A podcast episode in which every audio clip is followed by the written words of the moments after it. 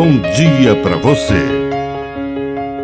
Agora, na Pai Querer FM, uma mensagem de vida.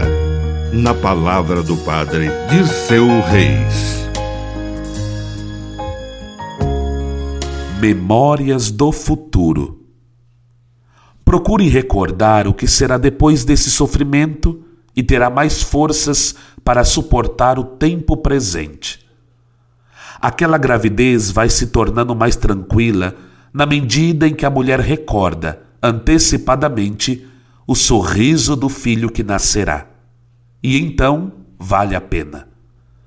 Quando lembramos do céu, que ainda não vivemos em plenitude, temos mais força para enfrentar os purgatórios deste vale de lágrimas, aonde muitas vezes vivemos gemendo e chorando. Talvez por isso Jesus tenha levado Pedro, Tiago e João para o Monte Tabor e antecipado a eternidade naquele dia. A transfiguração é uma antecipação do céu.